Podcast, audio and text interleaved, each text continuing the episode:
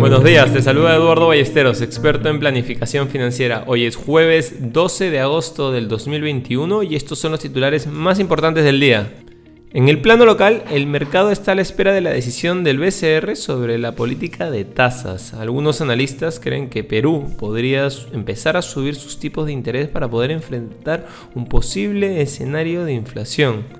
Recordemos que la inflación se ha acelerado en los mercados emergentes, desde la India hasta Rusia y Sudáfrica en los últimos meses. Las empresas están repercutiendo el aumento de los precios de las materias primas en los consumidores y la demanda repunta antes de que las cadenas de suministro se recuperen totalmente luego de la pandemia. En el resto de América Latina, Brasil ha subido su tipo de interés oficial, Chile lo subió el mes pasado y Uruguay el último miércoles. El Banco Central de Colombia indicó que pronto podría unirse a esta tendencia regional. El día de ayer nuestra bolsa, el índice general retrocedió un 0.35% y el índice selectivo un 0.26%.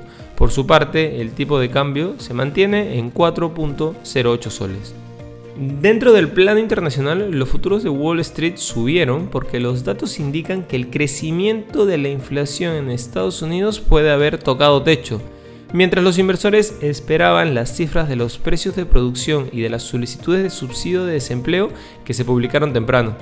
Las acciones europeas subieron ya que los buenos resultados de las aseguradoras y las fusiones y adquisiciones en el Reino Unido ayudaron a compensar la caída de los valores mineros.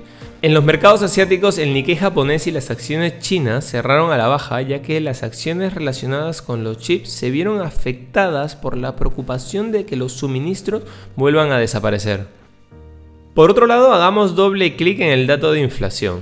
Aunque la cifra de inflación general de julio se situó ligeramente por encima de las expectativas, no superó el nivel de junio. La inflación subyacente bajó del 4.5 al 4.3%.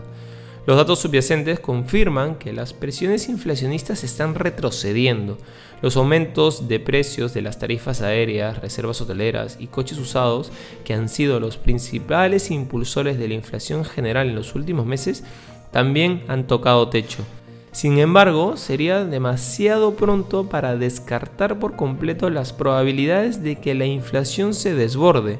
En primer lugar, esta temporada de resultados ha dejado muy claro que muchas empresas siguen luchando con graves problemas de oferta, como encontrar suficientes trabajadores cualificados.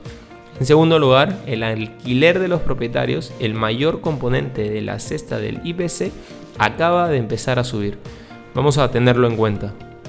No queremos irnos sin mencionar que el jueves la FDA va a modificar las autorizaciones de uso de emergencia concedidas para las vacunas COVID-19 desarrolladas por Pfizer, BioNTech y Moderna, permitiendo a las personas inmunodeprimidas recibir una tercera inyección.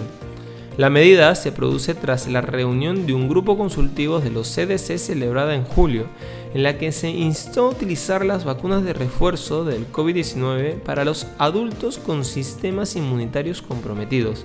Esta acción reguladora de la FDA es necesaria ya que está previsto que un panel de expertos de los CDC se reúna el viernes para decidir sobre la necesidad de dosis adicionales de vacunas para los inmunodeprimidos.